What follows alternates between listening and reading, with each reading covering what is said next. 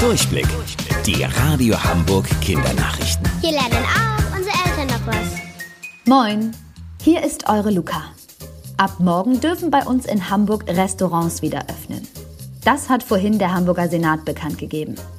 Wichtig dabei ist, weiterhin die Corona-Regeln einzuhalten.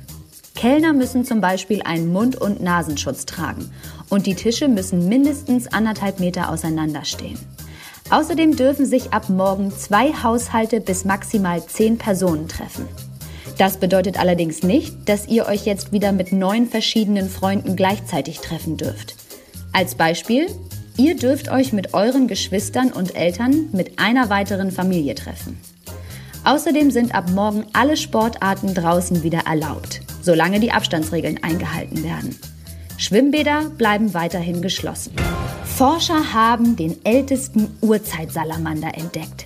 Er ist 220 Millionen Jahre alt und 5 Zentimeter groß. Gefunden haben sie das kleine Tierchen in Kirgisistan, ein Land in Zentralasien. Die Tiere besiedelten einen Süßwassersee schon einige Millionen Jahre bevor die ersten Dinosaurier auf der Erde erschienen.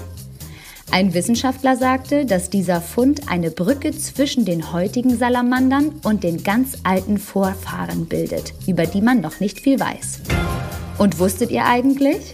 Angeberwissen. Unser Jungfernstieg in Hamburg war die erste Straße, die in Deutschland asphaltiert wurde. Das war 1838. Bis später um 17.30 Uhr. Eure Luca.